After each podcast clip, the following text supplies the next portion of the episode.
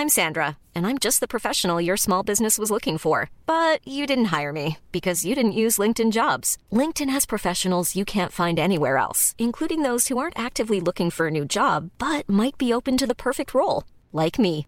In a given month, over 70% of LinkedIn users don't visit other leading job sites. So if you're not looking on LinkedIn, you'll miss out on great candidates like Sandra. Start hiring professionals like a professional. Post your free job on linkedin.com/people today. Werbung. Einfach lieben. Einfach glücklich und zufrieden, bis dass der Tod sie scheidet. Das ist noch immer die Idealvorstellung vieler Paare. Im Alltag aber begegnen Paare oft immer wieder den gleichen Konflikten, hängen sie in immer wiederkehrenden Mustern fest.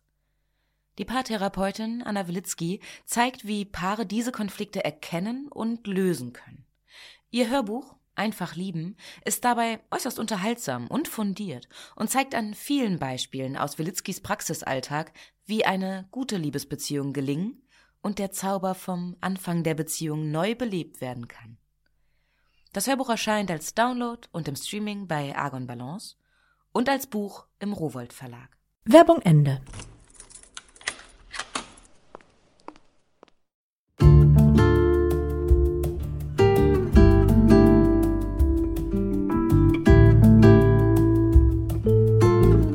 Herzlich willkommen zur neuen Folge von Einfach ganz Leben, deinem Podcast für bewusstes Leben. Ich bin Jutta Ribrock, Moderatorin, Hörfunkredakteurin, Autorin und Sprecherin, unter anderem für Radionachrichten, Fernsehbeiträge und Hörbücher.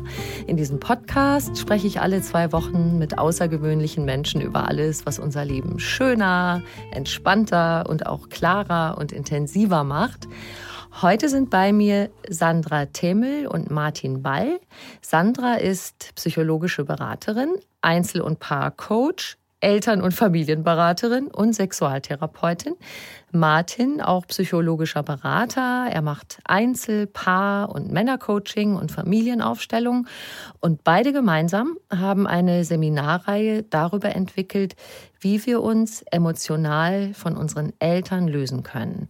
Sie nennen das Entälterung und haben darüber auch ein Buch geschrieben mit dem Titel Enteltert euch, wie wir die emotionale Abhängigkeit von unseren Eltern überwinden und endlich uns selbst leben. Und wie das geht, wie dadurch auch unsere Liebesbeziehungen aufblühen können und wir auch im Kontakt mit weiteren Menschen, also Freundinnen, Kollegen oder Chefinnen, klarer und auch mehr wir selbst werden können, Darüber sprechen wir heute. Viel Freude beim Lauschen.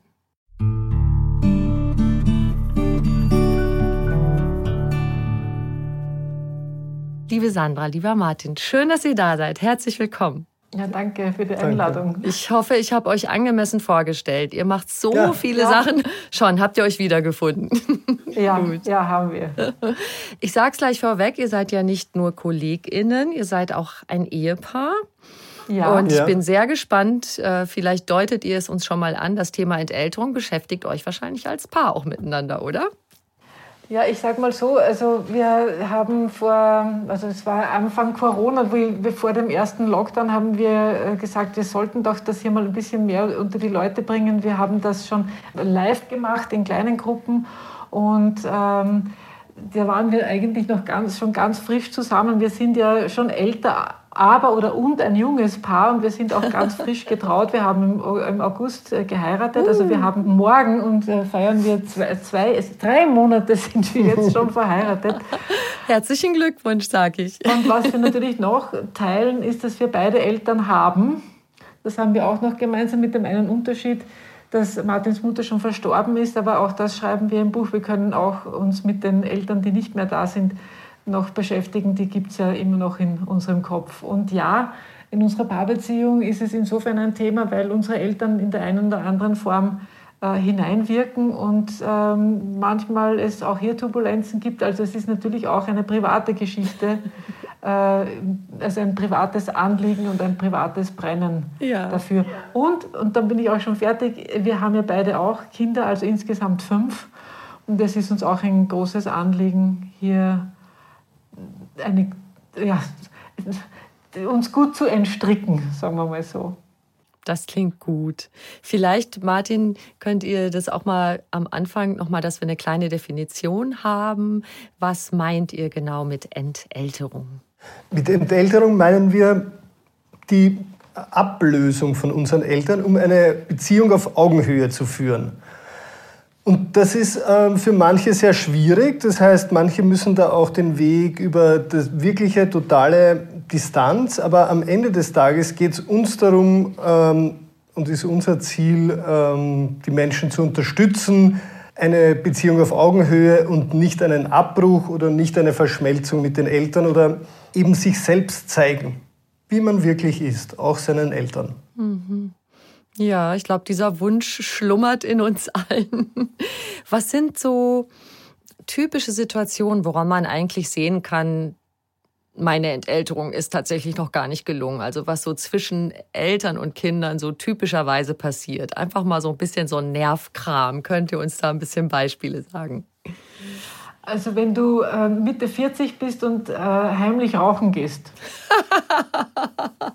Okay, verstehe. Es kann auch Mitte 50 sein oder Mitte 60, also je nachdem. Äh, und, und dann eben vor deinen Eltern etwas verheimlichst. Und wir haben äh, am Anfang unseres Buches stellen wir die Astrid vor. Ja. Und die ja. Astrid, an der Astrid kann man das, glaube ich, ganz gut festmachen. Die Astrid, äh, die war immer ein sehr braves äh, Mädchen und sehr angepasst und hat sich auch immer ihren Eltern und vor allem ihrer Mutter zuliebe sehr ordentlich gekleidet und hat aber dann ähm, in der Pubertät angefangen, so ein Doppelleben zu führen, indem sie den Faltenrock äh, und Ballerina gegen äh, schwarzen Hoodie, schwarze Jeans und die Doc Martens getauscht hat. Mhm. Und Entälterung, also, also während sie in die Schule gefahren ist ja, und hat sich dann sozusagen ihr authentisches Selbst für die Schule aufgehoben und hat sich dann wieder zurückverwandelt. Und äh, die Frage ist, wie weit ins Erwachsenenleben hinein treibt sie es, dass sie immer noch sich verwandelt und eben die ist, die ihre Eltern haben wollen, anstatt sich eben als die zu zeigen, die sie wirklich ist, als ein Beispiel, aber vielleicht fällt der Martin noch genug ja, gut, also andere Beispiele ein. Natürlich beim Verheimlichen gibt es immer sehr große Steigerungsmöglichkeiten. Zum Beispiel Menschen, die dann ihren Eltern nicht sagen, wenn sie ihren Job verlieren oder solche Dinge versuchen zu verheimlichen, wie viel Geld sie verdienen und so weiter. Also da gibt es dann auch in, diesem, in dieser Ecke auch zu verheimlichen, welche, wie die Beziehungen laufen. Aber auf der anderen Seite gibt es dann auch die Möglichkeit, dass sozusagen Dinge den Eltern erzählt werden, die der Partnerin nicht erzählt werden oder über die Partnerin ist genauso. Also es kann auch in die andere Richtung das Pendel ausschlagen, mhm. also verheimlichen oder Grenzenlosigkeit ist auch eine Form des, der nicht sozusagen geglückten Beziehung zu den Eltern. Mhm. Da hast du gerade schon was angesprochen, das würde mich nämlich auch interessieren, weil das eine, worum es euch geht, wenn ich das verstehe, ist tatsächlich, wie ist das Verhältnis zu meinen Eltern, wie kann ich das auch verändern? Und das andere ist, es ragt ja in alles rein. Es ragt ja in unsere Beziehung, die wir im Heute haben. Also wenn ich jetzt Mitte 40 bin und denke, hey, ich bin erwachsen und führe mein eigenes Leben, genau. Und dann kommt sowas. Ich sage nicht, wenn ich irgendwie um die Ecke rauchen gehe oder so.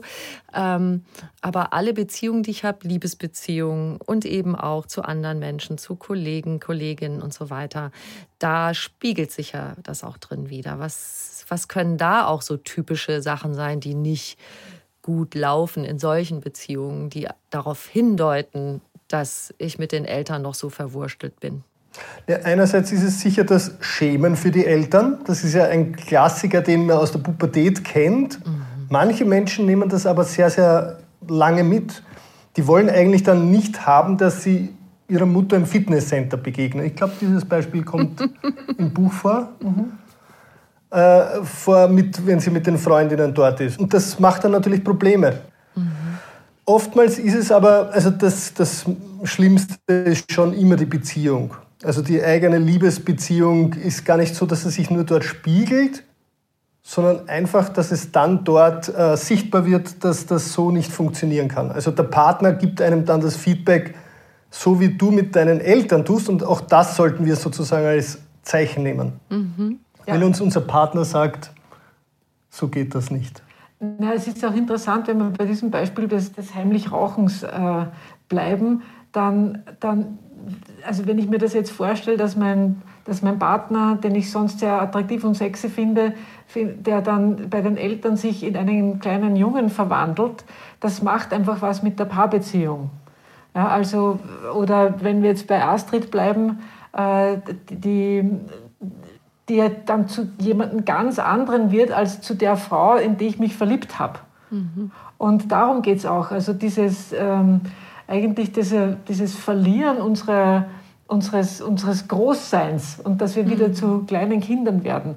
Beziehungsweise, wenn uns das in der Paarbeziehung äh, auch noch nicht gelungen ist, irgendwo kommt es dann einfach zum Vorschein. Und spätestens dann kommt es zum Vorschein, wenn wir selber Eltern werden. Weil dann triggern uns unsere eigenen Kinder so an und erinnern uns so an unsere, unser eigenes Großwerden, dass die ganze Geschichte dann so ein bisschen ähm, ja, explodiert. Und ich nehme da gern das Bild von einem von Autos, von einem Autoscooter, mhm. wo dann viele Autos auf einer, auf einer Bühne sind. Wenn man nur zu zweit ist, dann, ist dann, dann stößt man gar nicht so oft zusammen. Aber sobald man ein Kind hat, kommen instant vier weitere Autos dazu, weil plötzlich gibt es wieder die Großeltern, die jetzt mhm. hier auf der Bühne sind. Und wenn man so wie wir Patchwork haben, da kommt dann, also das verästelt sich dann in ganz viele Autos äh, auf und plötzlich wollen dann alle äh, irgendwie mitreden und Anteil haben. Und dann äh, gibt es einfach Zusammenstöße und dann lernt man auch die eigenen Grenzen kennen und dann, ja, und dann ähm, es Farbe bekennen und äh, Entscheidungen zu treffen und zu sagen, ja, ich bin der Mann, der raucht und sich seiner Mutter zuzumuten und äh, schauen, was dann passiert. Mhm. Wow, wow, das erfordert Mut, ne? Also total. Wenn ich jetzt merke, dass da so unrunde Sachen laufen, wie ihr das gerade schildert, und ich möchte das erforschen und eben herausfinden, was dahinter steckt, was empfehlt ihr? Was empfehlen wir? Die Menschen kommen dann und haben äh, so einen Leidensdruck und das, das Erste, was die Menschen eigentlich wollen, ist, dass sich mal die anderen verändern. Mhm. Wär, ja, also die erste Empfehlung ist, und das ist auch die gute Nachricht, nicht die schlechte, du, das, es liegt an dir. Und ich, ich, oder wir möchten Menschen gerne daran erinnern, dass sie als erwachsene Menschen eine Gestaltungsmacht haben und die Ohnmacht, die viele von uns als Kinder gefühlt haben, weil äh, Eltern ihre Macht über uns ausgeübt haben, möglicherweise, ähm, dass die vorbei ist. Und wir können heute gestalten. Und das ist das Erste, woran wir unsere Klienten, Klientinnen erinnern. Und wir arbeiten dann eben mit diesen Mentalogen, mhm. wo, wir, wo wir die Menschen einladen, mal in so herausfordernde Gespräche einzusteigen oder Gespräche, die immer nach dem gleichen Ablauf äh, nach dem gleichen Schema ablaufen, hier zu schauen, was passiert, also was passiert, wenn ich mich beruhigen kann. Also wir beschäftigen uns auch im Buch ganz viel mit dem äh, autonomen Nervensystem mhm. und äh, mit der Botschaft Zustand vor Inhalt. Also ich kann keine Inhalte besprechen, wenn ich äh, nervlich ein Wrack bin oder ja. wenn ich da in keinem guten Zustand bin.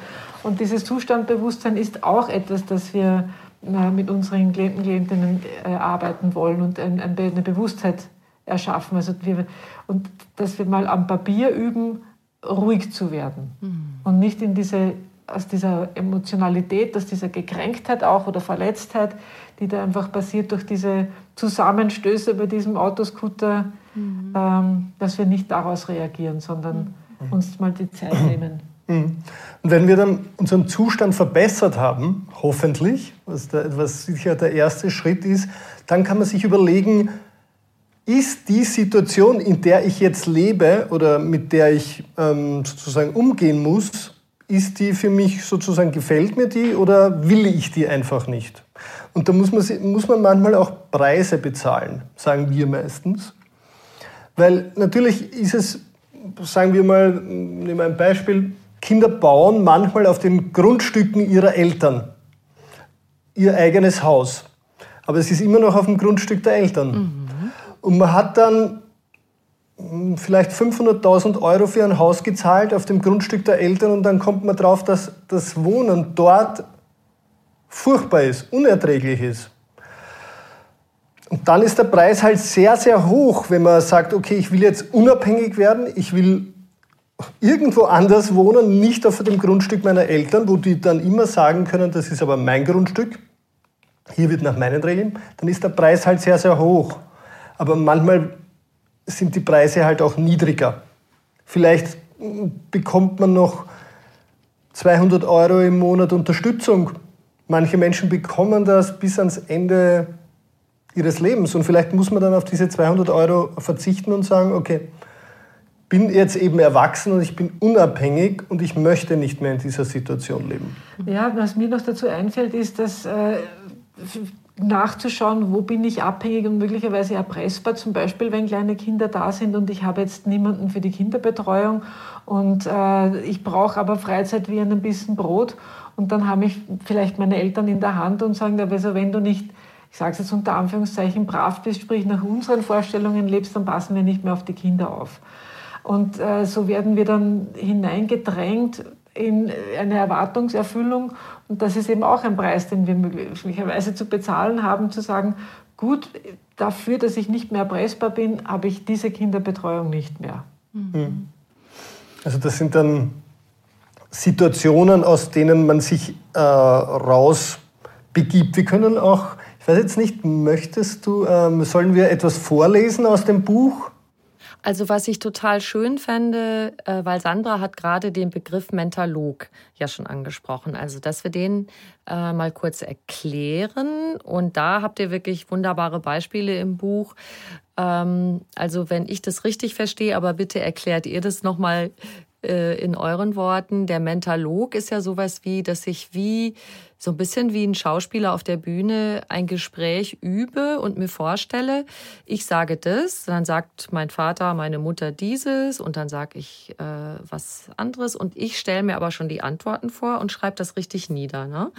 Ähm, und äh, was mir so gut gefällt eben in eurem Buch ist, dass ihr zum Beispiel von Astrid und vielen anderen Beispielen, die ihr bringt, habt ihr ja beispielhafte Dialoge, die irgendwie schiefgehen oder nicht so toll sind oder schmerzhaft sind, wie auch immer.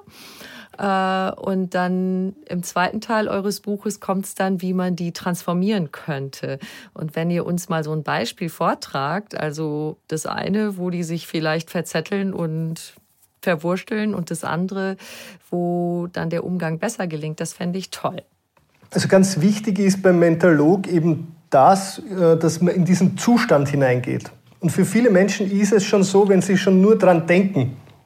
Und wir gehen ja, warum haben wir die Möglichkeit gewählt, nicht einfach drüber zu schreiben über eine Situation? Weil wir, wenn wir sozusagen da hineingehen und die, diese, diese Situation in uns hochholen, dann spüren wir diesen Zustand stärker.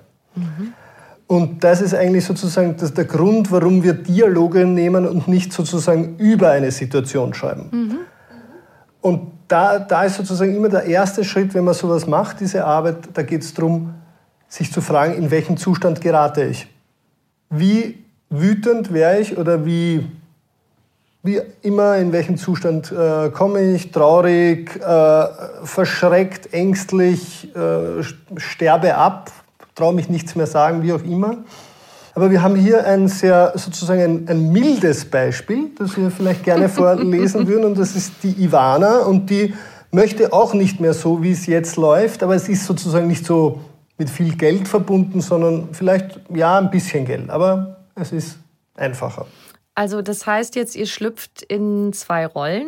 Ein, mhm. genau. Wer ist wer von euch? Und die Sandra ist die Ivana, weil wir wollen diesmal einmal ausnahmsweise die Menschen nicht verwirren und eine Frauenstimme verwenden für die weibliche Rolle und eine Männerstimme für die, die männliche Rolle. Und mhm. ich bin der Opa. Mhm. Und es ist ein Familienessen, die Situation.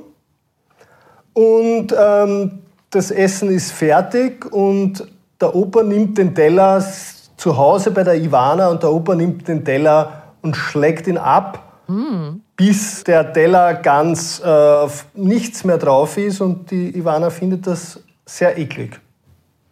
Okay, dann lasst mal hören. Und Ivana sagt dann, sag, Opa, geht's noch? Du kannst, das kannst du doch nicht machen. Was meinst du? Na, du kannst doch hier nicht einfach den Teller ablecken. Kann ich. Hast du ja gesehen. Und überhaupt, wo soll ich ihn denn sonst abschlecken? Na, von mir aus bei euch zu Hause. Aber geh, wir sind doch hier unter uns. Das ist die engste Familie, da kann jeder so sein, wie er eben ist.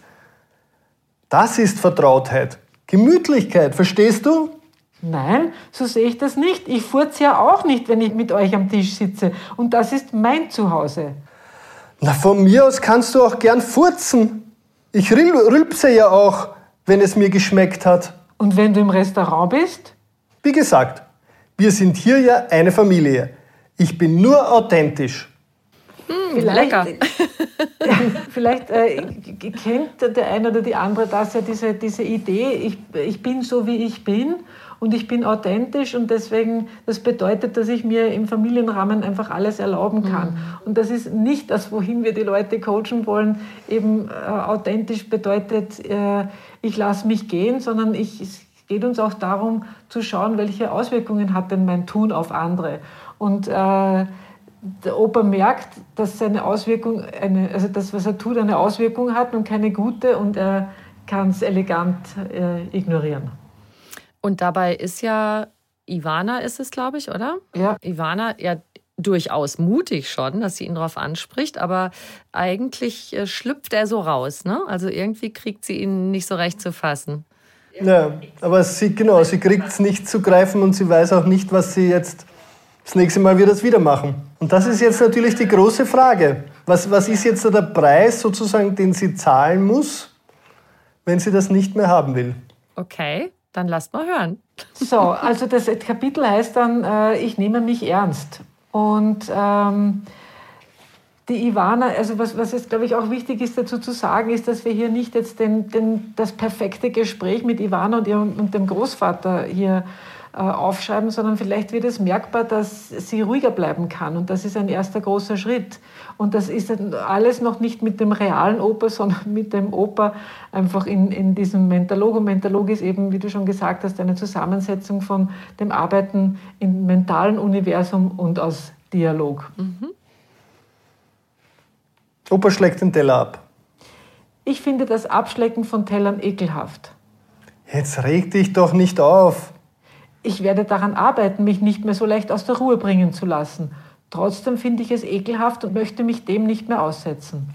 Aber geh, wir sind doch hier unter uns. Das ist die engste Familie. Das kann jeder so sein, wie er eben ist. Das ist Vertrautheit, Gemütlichkeit. Verstehst du? Und wenn du im Restaurant bist? Wie gesagt, wir sind hier ja eine Familie. Ich bin nur authentisch. Gut, dann treffen wir uns das nächste Mal im Restaurant. Ich bin noch nicht so weit, Gemütlichkeit zu ertragen. Ein bisschen Steifheit ist mir unter diesen Umständen einfach lieber. Okay, verstehe. Also sie hat geschafft, ein bisschen mehr Distanz zu schaffen und sich nicht so doll reinziehen zu lassen. Ne?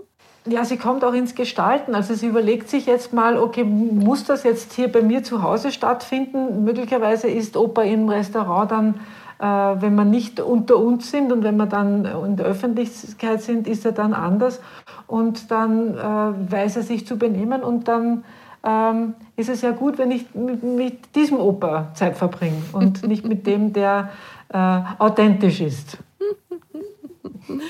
Ja. Es ist ja so, wir sprechen ja jetzt über so innere Prozesse und auch was Äußeres. Also, was ihr anfangs erwähnt habt, wenn ich jetzt zum Beispiel unter Schmerzen äh, mich entscheide aus dem Haus, das ich für viel Geld auf dem Grundstück der Eltern gebaut habe. Erstens kostet mich das viel Geld. Zweitens ist es etwas Äußeres, das ich verändere. Das andere ist, ich lasse das Äußere so, das heißt, ich bleibe oder gehe trotzdem in die Begegnung mit den Personen, aber versuche einen anderen Umgang zu finden. Also das sind ja so ein bisschen zwei verschiedene Paar Schuhe, die natürlich dann irgendwann auch Hand in Hand gehen. Aber habe ich das richtig eingeordnet in euren Augen? Könnt ihr das noch ein bisschen verdeutlichen vielleicht? Ja, also natürlich gehe ich davon aus, dass, die, dass wenn man ein 500.000 Euro Haus äh, gebaut hat, dass man das nicht so leichtfertig aufgibt, sondern dass versucht, hier ins Gespräch zu kommen, zu kommen. Es gibt aber Eltern, die sind sehr beständig und nicht zu bewegen. Mhm. Und äh, es gibt auch ein Beispiel im Buch und ich, das ist auch tatsächlich ein, ein reales Beispiel, wo Menschen diesen Preis bezahlt haben weil einfach, und in diesem Fall ist es der Vater, überhaupt nicht einsichtig ist und dieses Entitlement so hat, dass er sagt, ich habe das Recht, äh, hier reinzugehen und rauszugehen, wann ich will. Ich habe euch auch x-mal die Kinder abgeholt, ich habe das und das und das gemacht und da mache ich jetzt einen Summenstrich drunter und deswegen darf ich das. Mhm. Und die haben jetzt äh, einfach, also wenn, wenn du alles probiert hast ja, und, und die Hand ausgestreckt hast und auch den Dialog gesucht hast und äh, Eltern sich hier nicht bewegen, dann, dann äh, haben wir immer noch eine andere Wahl. Mhm. Wir, ich möchte fast sagen, wir haben, es ist vielleicht ein, ist tollkühn, wenn ich das sage, ich sage es trotzdem, weil ich gern darüber philosophiere, aber wir haben hier, so wie wir jetzt hier aufgestellt sind, hier in Gott sei Dank Zufriedenszeiten, haben wir fast immer die Wahl, mhm. dass wir wählen können, wie wir tun. Und wir können auch wählen, den Preis des Vaters zu ertragen und ähm, aber manchmal tut es einfach so weh, dass es nicht mehr geht. Mhm. Dass es nicht mehr geht, wo dann einfach die Paarbeziehung darunter leidet und auch dann die Beziehung zu den eigenen Kindern, dass, dass äh, Menschen dann echt was verändern und den Preis dann bezahlen. Und das glauben Eltern einfach nicht. Also äh, viele Eltern glauben, das geht immer so weiter. Und unsere Idee ist auch äh, die, die Veränderung der inneren Einstellung. Also die, wenn, wenn es jemandem gelingt, nicht mehr erpressbar zu sein, denn von den eigenen Eltern nicht mehr erpressbar zu sein, dann wird das auch eine, das wird das eine Kreise ziehen. Dann bin ich auch nicht mehr von meinem Partner erpressbar und von meinen Kindern auch nicht mehr. Und ich werde auch nicht mehr erpressen. Also da tut sich dann ganz viel. Mhm. Das finde ich einen ganz tollen Aspekt, was ich eben auch meinte. Das ragt in alle anderen Beziehungen rein, im Negativen wie im Positiven. Also wenn ich das bewältigt habe, dass ich das mit den Eltern diese Grenzüberschreitung, dass ich äh, mich da wirklich abgrenze und das verarbeite, dass das dann auch in anderen Beziehungen gelingt. Das ist wirklich großartig. Und ich habe jetzt gerade das mit dem Kreis angesprochen. Das ist ja, äh, Martin, dein Deine Website heißt imkreis.org. Das heißt, der Kreis als Symbol ist in eurer, in, in eurem Konzept, in eurer Philosophie, spielt ja auch eine große Rolle. Dass diese Grenzüberschreitungen von Eltern zum Beispiel, das äh, macht ihr ja fest an dem Kreissymbol. Vielleicht könnt ihr das kurz beschreiben. Mhm. Ja, der Kreis, also es ist ja so auch ein bildliches Wort in meinem Kreis oder in unserem Kreis, im Kreise der Familie oder wie auch immer, ja, und wer gehört zu welchem Moment, zu wel, also sozusagen in diesen Kreis hinein und hinaus. Ne? Also, und wir haben das dann noch einmal enger gezogen, haben gesagt, jede einzelne Person hat einen Kreis um sich. Und dann gibt sozusagen, ähm, kann man diese Kreise teilen miteinander. Ja, aber bitte nicht uneingeladen. Ja. Also ich lade jetzt alle Zuhörerinnen und Zuhörer ein, sich das mal vorzustellen, dass jeder, jeder einen Kreis um sich hat. Ich, wir, wir, wir sitzen jetzt gerade in meiner Praxis und ich habe hier vorne so Hula-Hoop-Reifen mhm. liegen in rosa-rot und in blau, in groß und in klein, also dass man wirklich so eine, eine Familienaufstellung machen kann. Also die Kleinen wären dann auch für die jungen Kinder, die noch nicht erwachsen sind. Und sich das mal zu verbildlichen und zu sagen, hey, ich habe Grenzen ich habe Grenzen und die mal sichtbar zu machen. Und ähm, sich dann mal zu überlegen, wann werden die von anderen Menschen uneingeladen überschritten. Und jetzt mache ich ein bisschen ein Outing. Ich, wir haben im Buch das Beispiel von, ich glaube, es ist Ruth, ich weiß es nicht mehr, aber es ist, es ist nicht die Ruth, es ist tatsächlich meine Großmutter, die über meine Grenzen ah. gestiegen ist. Mhm. Äh, und meine Großmutter mir uneingeladen ähm, Krapfen geschickt hat, ah. Faschingskrapfen. Mhm. Und sich äh, unter großer Aus Aufopferung äh, zum Bäcker begeben hat, auch schon sehr alt und fortgeschritten und äh, hat dann Krapfen gekauft. Und ich, man muss sagen, meine Großmutter hat 250 Kilometer weit von mir weg gewohnt und hat äh, mich dann darüber informiert, also was sie nicht alles geleistet hat und diese Krapfen eben nach Wien geschickt hat. Und ich wusste jetzt schon, das dauert mindestens zwei Tage, bis die in Wien sind. Und jetzt kann sich äh, jeder, jede vorstellen, wie Krapfen aussehen, wenn die zwei Tage unterwegs sind. Also der gute Zuckerguss ist dann in so was Labbriges. Genau. Hat sich in genau. was Labbriges. Also von gut ist hier nicht, nicht mehr die Rede. Und dann wusste ich aber, sie wird mich anrufen und wird mich fragen, wie gut die Krapfen sind. Also das sind uneingeladene Geschenke, die einfach mehr Ärger bringen, also dem Beschenkten, als Freude. Und meine Großmutter hat es trotzdem gemacht, mhm. weil sie sich dadurch wohlgefühlt hat, mhm. weil es ihren Selbstwert gepusht hat. Und das wäre sozusagen so ein Kreisübertritt, was von außen aussieht wie gut gemeint, was für eine nette Omi, was die alles macht. Ja, aber es, ist, es erzeugt ein wahnsinnig unangenehmes Gefühl eigentlich eine Belastung für dich. Ne? Du als genau. junge Mutter mit deinen Kindern und jetzt müsst ihr auch noch die Krapfen essen, die gar nicht schmecken oder es gestehen, dass ihr sie weggeschmissen habt. Genau, genau. Und das, und das in dieses Dilemma von jemandem hineingedrängt zu werden, den man ja sehr liebt, das ist das mhm. wahnsinnig Unangenehme. Und, und eigentlich möchte ich die ja nur aus meinem Kreis rausstoßen, aber jetzt liebe ich sie. Und wie kann ich es dann formulieren, ja, dass ich, äh, also dass ich mich ernst nehme und meine eigenen Werte nicht verrate und meine Großmutter dann nicht anlüge, was ich damals, glaube ich, noch gemacht habe. ähm, und ich habe gesagt, ja gut waren es, aber äh, ich denke, zu Weihnachten kommt ja auch diese Tage, ins, äh, ist schon bald und auch diese, wie oft sagen wir das so schön, was wir geschenkt bekommen haben und meinen es ja gar nicht so. Ja?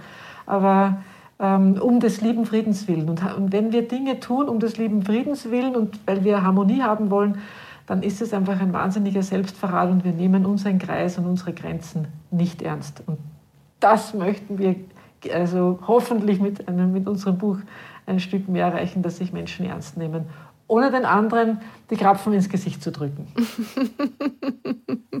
genau, dass es nicht so weit kommen muss, das wäre gut. Ne?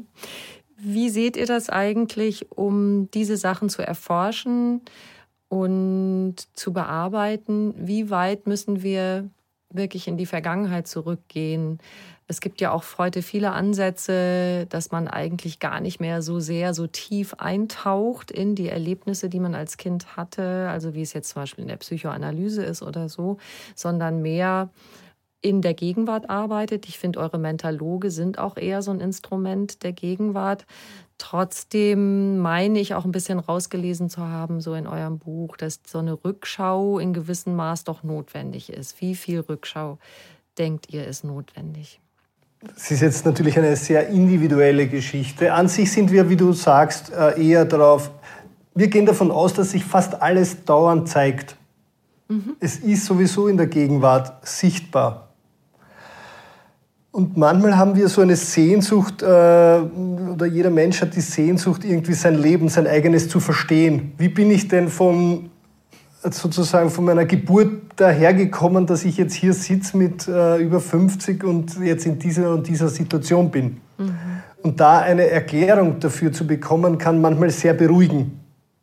Ja. Und darum ist es sozusagen manchmal für Menschen hilfreich, äh, das zu verstehen Mhm. Sozusagen, wann ist das losgegangen? Aber grundsätzlich arbeiten und kannst du in der Gegenwart. Es zeigt alles jetzt und hier, aber manchmal glauben wir auch, dass wir den Dingen aus dem Weg gehen können. Und das sind ja so jetzt unsere Eltern oder unsere Kinder, Sandra hat es eh erwähnt, oder unser Partner, die stoßen ja immer wieder die gleichen Geschichten an. Immer wieder ist das Gleiche unangenehm. Und dann haben wir die Idee, dass wir dem aus dem Weg gehen könnten. Das funktioniert aber nicht, außer wir wären Einsiedler. Und nicht einmal da bin ich mir ganz sicher. Ja, wir können uns nicht von unseren Themen scheiden lassen. Hm. Also wir, wir sind ja in der, beide in der zweiten Ehe und äh, es ist kaum zu glauben, wir triggern einander auch an, weil einfach es, wir sind noch nicht fertig. Es gibt einfach Themen, die die noch nicht aufgelöst sind. Man kann auch das Wort Heilung in den Mund nehmen, noch nicht geheilt sind. Und das passiert einfach in emotional nahen Beziehungen, dass wir einander auf die Zehen steigen. Äh, hoffentlich nicht mit Absicht, ja, das gibt es auch. Also darüber schreiben wir auch im Buch, über ekelhaftes Verhalten. Aber dass wir einander immer wieder dort erwischen, wo es weh tut das, das ist auch Sinn und Zweck von Beziehungen, zu sagen, ah, da gibt es noch etwas, da kann ich noch daran wachsen. Und ich bin da auch, äh, wir machen ja sehr viel Paarcoaching und wir lieben das beide sehr, weil sich, wenn wir, wenn wir das Paar hier sehen, wie es hier auf der Couch sitzt und wie die miteinander tun und wie die einen Konflikt miteinander lösen oder wie sie in den Streit geraten, Das sind alles schnell abrufbare, äh, gelernte Muster und die gilt es zu unterbrechen. Und wie, wie, schon gesagt, also die zeigen sich im Hier und Jetzt und dann kann man sich natürlich fragen, wo habe ich die gelernt? Und dann kommt man ganz schnell an den eigenen Küchentisch der Kindheit. Ja, aber bearbeiten und lösen kann man es im Hier und Jetzt. Mhm. Und sich zu fragen, okay, was, wie, wie möchte ich jetzt sein? Und macht es der andere absichtlich oder unabsichtlich? Macht das, obwohl er sieht, dass es mir schlecht geht? Äh, macht das gerade deswegen um, damit es mir schlecht geht? Das sind ja alles so Fragen, die wir uns, und dem müssen wir auch ins Auge schauen. Wir wollen manchmal ganz gerne einfach haben, ebenso nach, was die Sandra eh am Anfang auch erwähnt, das ist dem anderen nur passiert. Und so stimmt es halt dann auch wieder nicht. Sondern manchmal machen wir Dinge auch, weil wir wissen, es geht. Ah, wie meinst du das? das es, geht, es geht einfach. Wir, wir können das machen, wir können uns einfach schlecht benehmen, ja. Mhm. Weil es der Partner oder äh, jetzt jegliche oder die Kinder einfach zulassen. Also meine Großmutter, meiner Großmutter wurde ja äh, von äh, vieler, von allen Seiten, von allen möglichen Seiten gesagt, sie möge das mit dem Essen sein lassen. Und äh, sie hat ja gewusst, dass das für mich eine Belastung ist. Ich habe das ja auch gesagt, das war ja keine Überraschung, es war ja auch in mir lesbar. Und sie hat es trotzdem gemacht. Also am Ende des Tages war ihr das Gefühl, dass sie während des Krapfen Kaufens oder Kekse Backens oder Schnitzelpanierens hatte, diese, diese Geschichte, die sie sich dabei erzählt hat, wie wichtig und wie wertvoll sie ist und, und Essen bedeutet Liebe und das Ganze, wie sie sich da selbst eingekocht hat, ist am Ende des Tages über dem gestanden, was das für einen Effekt und es hat wahnsinnig viel Unfrieden in, in die gesamte Familie gebracht. Mhm. Wahnsinnig viel Unfrieden. Und sie war unstoppable. Ja, oh, bis zum Schluss. Ja, Wahnsinn. Verrückt. Und ja. das ist es, also dieses, dieses ähm, ja, wenn man, wenn man eigentlich, wenn man durch, es schaut gut aus, aber es ist gut getarnt, aber man richtet wahnsinnig viel Unfrieden an mhm. in, in einer Familie. Weil sie sich selbst viel wichtiger nimmt. Ja, mhm. genau. Mhm tarnt es aber als Selbstlosigkeit und Aufopfern. Das ist eigentlich die schlimmste Art, finde ich. also jetzt gibt es halt diese Art, ich sag mal, so ein bisschen milde auch von nervigen mh, mm, Eltern oder, oder, oder Großeltern. Es gibt aber, du hast eben schon gesagt, auch manche, die wirklich richtig gemein und ekelhaft sind. Mich hat diese Geschichte, wenn du die oder ihr die kurz erzählen mögt, äh, von ähm, einem Mädchen, das in der Kindheit die Mutter, also dieses Kind steht auf einer Mauer, Mutter breitet die Arme aus und sagt, ach komm, spring in meine Arme. Und was dann passiert. Bitte erzählt das mal. Da haben wir uns äh, bezogen auf den Film Feuchtgebiete von, also es war es ist ein Ausschnitt aus diesem Film weil es einfach so deutlich sichtbar wird. Und es ist kaum zu glauben und unser Gehirn kollabiert ja schier dabei, äh, dass diese Mutter das Kind einlädt, von einer Mauer zu springen und sie, und sie breitet die Arme aus und das Kind springt und man sieht es in Zeitlupe und man sieht in Zeitlupe, wie die Mutter dann die Arme zurückzieht und man weiß schon, oh mein Gott, das, was, was, äh, das Kind, also ich, du merkst, ich kann, ich kann jetzt dann schon gar nicht mehr reden, weil unser Gehirn das gar nicht verarbeitet, weil das, weil das so, äh, so traumatisch und traumatisierend ist. Und das Kind fällt dann tatsächlich auf die Knie und es, die Mutter sagt dann, es ist eben ein, ein also es war ein, ein Erzie eine Erziehungsmaßnahme, dass sie bitte in ihrem Leben niemandem vertrauen soll. Ähm, und das eben, nicht, ja. Nicht mal der eigenen Mama, gell?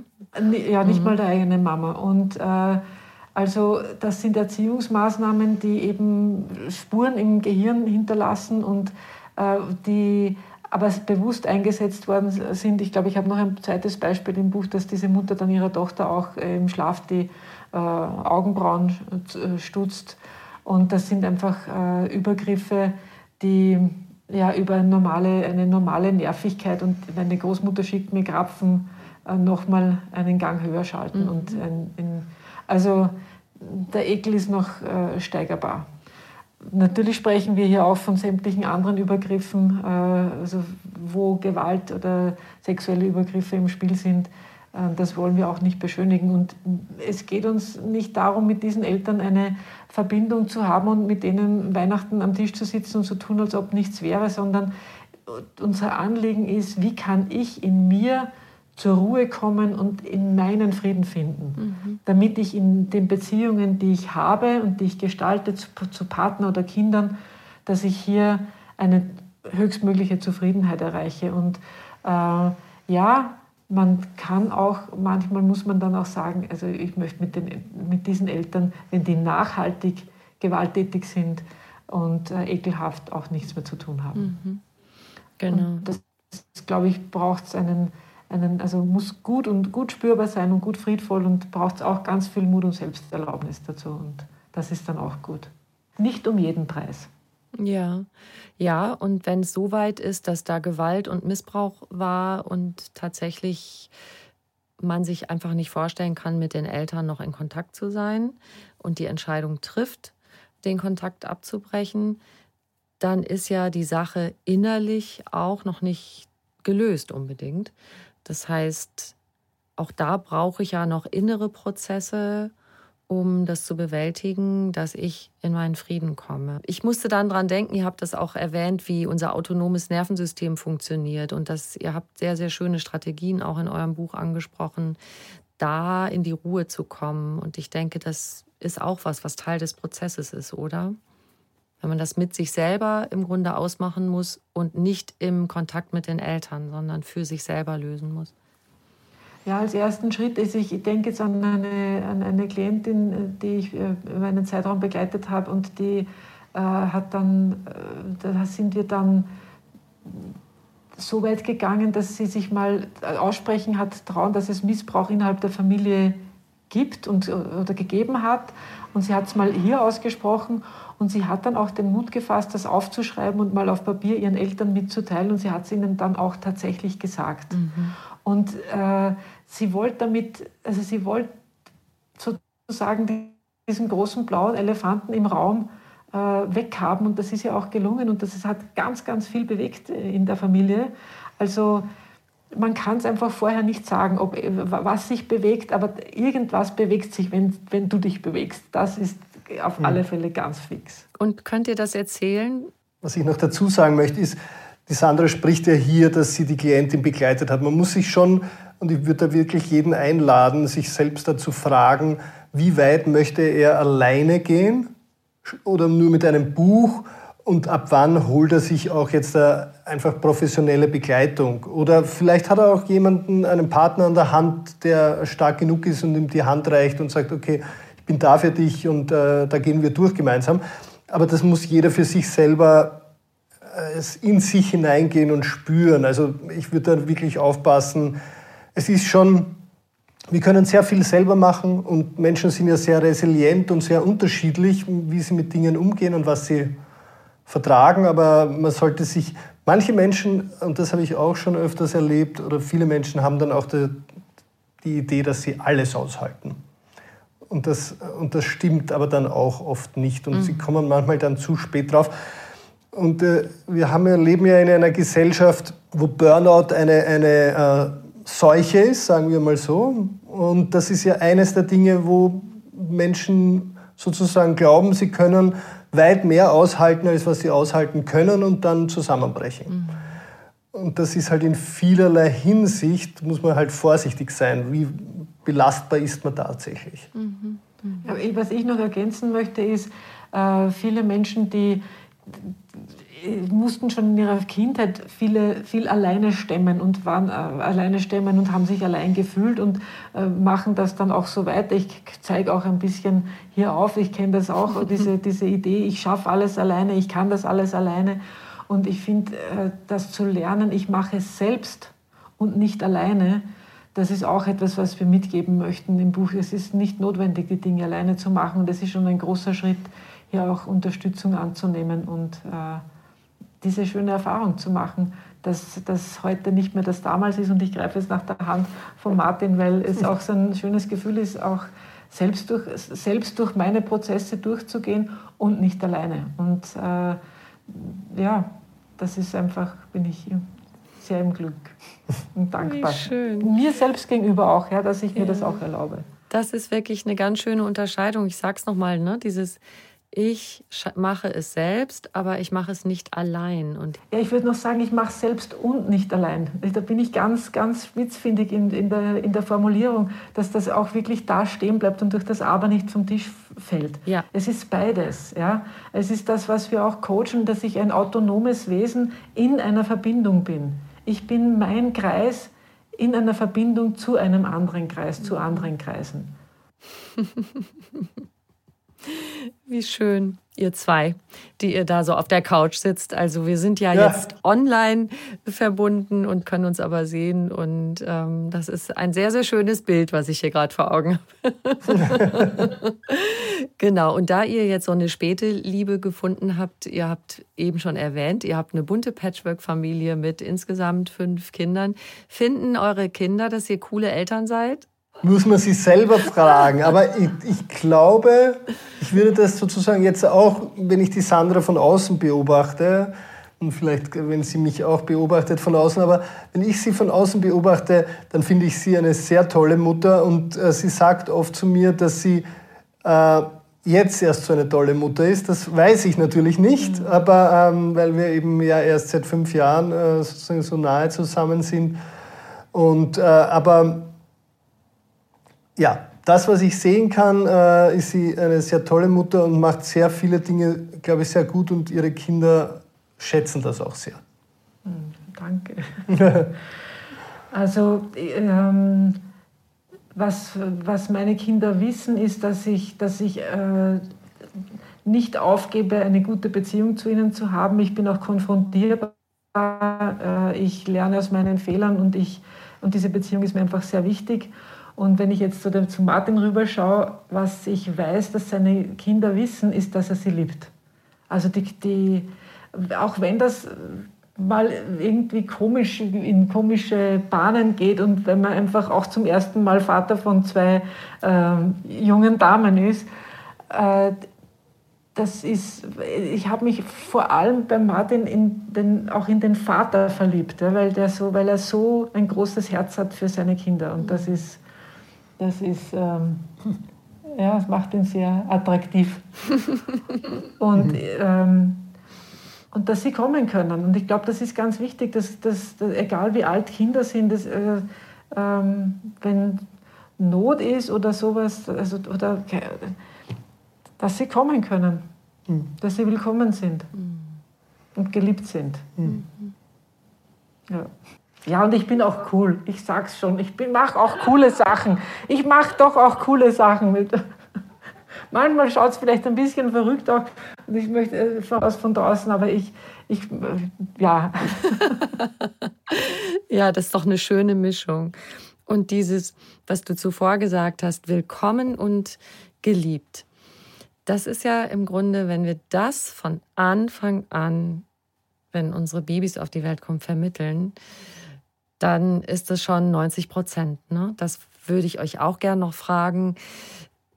Euer Buch zielt ja jetzt natürlich in erster Linie mal ab auf Menschen, die schon erwachsen sind und ihre Elternbeziehungen anschauen. Aber ich finde, es ist auch ein ganz toller Fahrplan, was wir als Eltern von klein auf unseren Kindern möglichst mitgeben sollten und äh, womit wir sie nicht belasten sollten, wenn es irgendwie geht.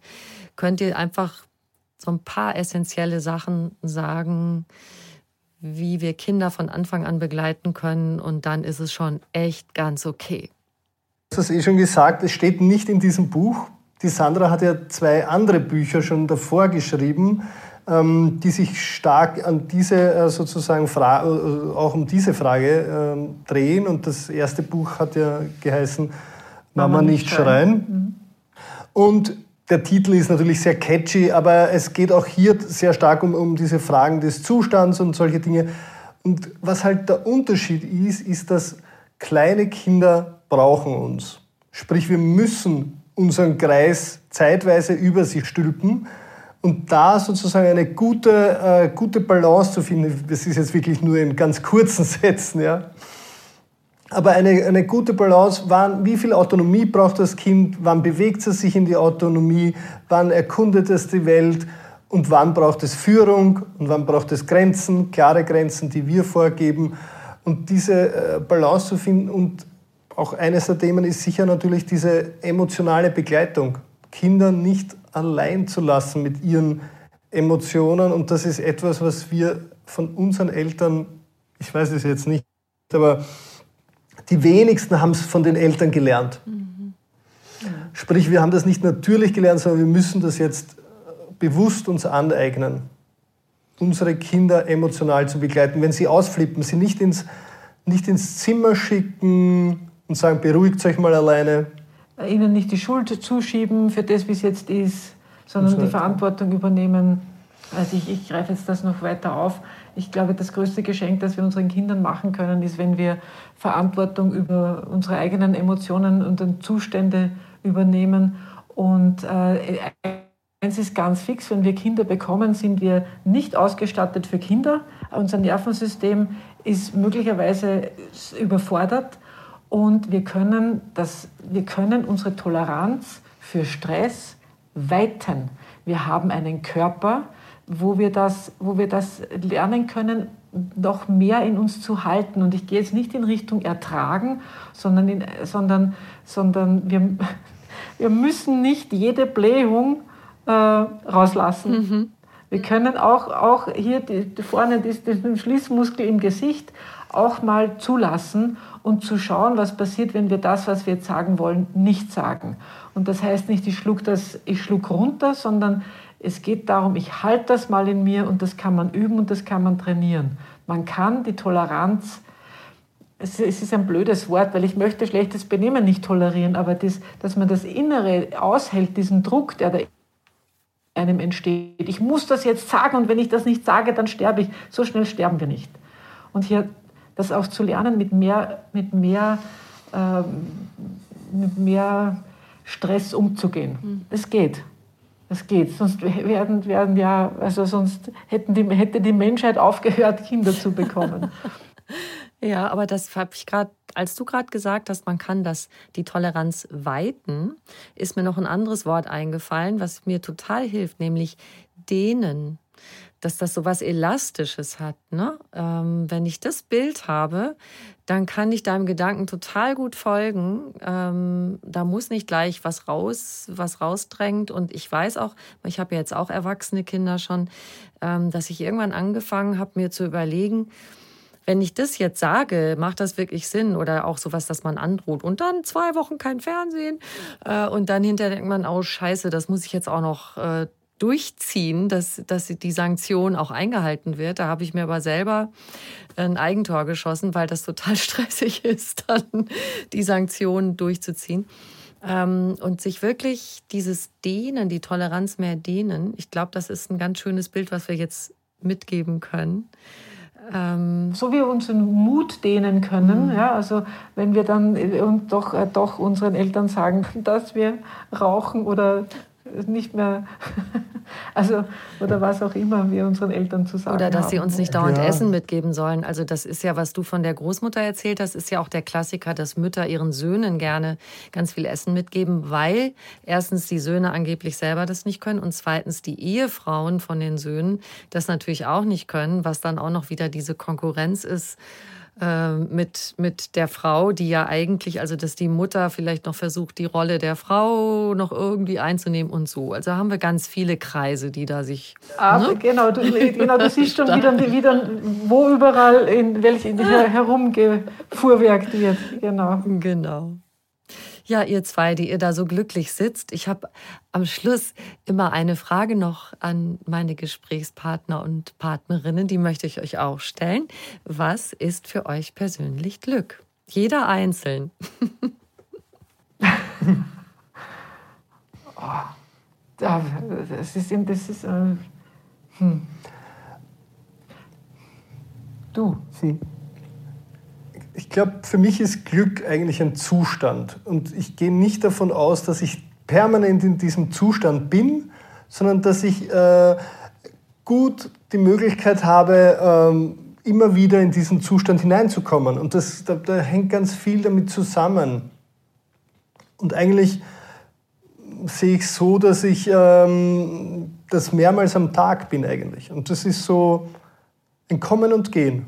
Und das, das ist vieles, ja, wie, wie Zufriedenheit, aber auch äh, sich auf etwas freuen, ähm, etwas genießen, ähm, ja, stolz sein drauf, auf etwas, was man am Tag geschafft hat oder im Ganzen. Also da, da, für mich ist aber, es ist nicht sozusagen ein Dauerzustand und auch nicht so, so, eine, so das, das Ziel, dass ich das dauernd haben muss. Äh, ich wollte jetzt auch sagen, es sind bei mir auch Momente, und manchmal dehnen sich, jetzt nehme ich dein Wort, dehnen sich diese Momente aus. Und, äh, und ich würde es auch so beschreiben, dass es Momente sind, in denen ich auch Dankbarkeit empfinde, Liebe, mhm. also wo, wo ich so überflutet werde von diesen guten Stoffen im Körper.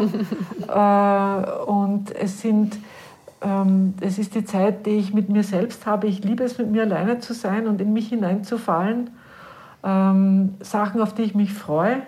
Und ich liebe es, Zeit mit meinem Mann zu verbringen und mit meinen Kindern, Menschen, die mir emotional nahe sind. Und da bin ich dann im Glück. Und ich bin sehr dankbar, dass alle diese genannten immer wieder äh, zu uns kommen und, und äh, Zeit mit uns verbringen. Das finde ich sehr schön, bin ich sehr dankbar. Wie wunderbar. Ich danke euch von Herzen für dieses schöne Gespräch und hoffe, dass ganz viele Menschen sich ermutigt fühlen, sich zu verändern und mal zu üben, dass sie mit ihren Eltern anders sprechen können und mehr bei sich sind. Vielen Dank. Danke, Danke dir. dir.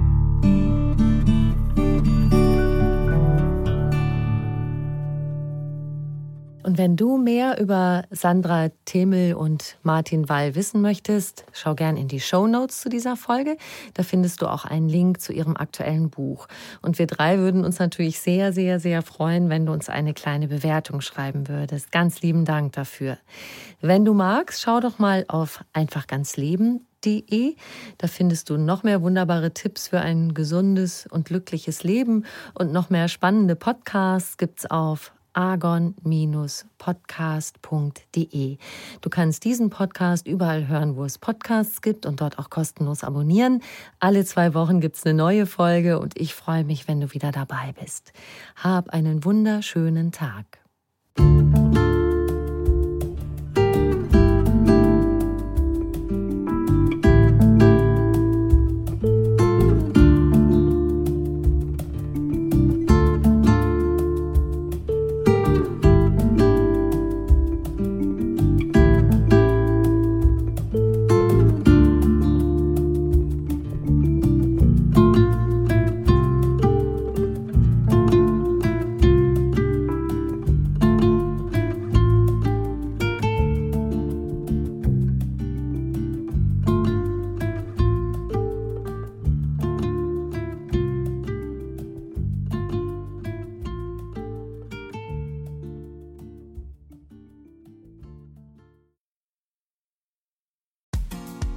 Frauenstimmen.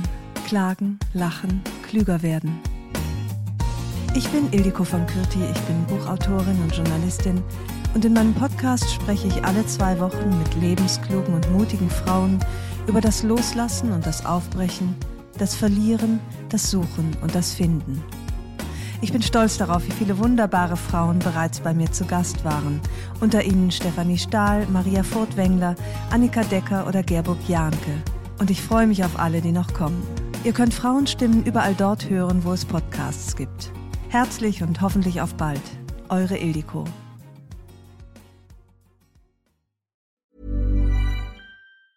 Even when we're on a budget, we still deserve nice things. Quince is a place to scoop up stunning high-end goods for 50 to 80% less than similar brands. They have buttery soft cashmere sweaters starting at $50, luxurious Italian leather bags, and so much more. Plus, Quince only works with factories that use safe, ethical, and responsible manufacturing. Get the high-end goods you'll love without the high price tag with Quince. Go to quince.com/style for free shipping and 365-day returns.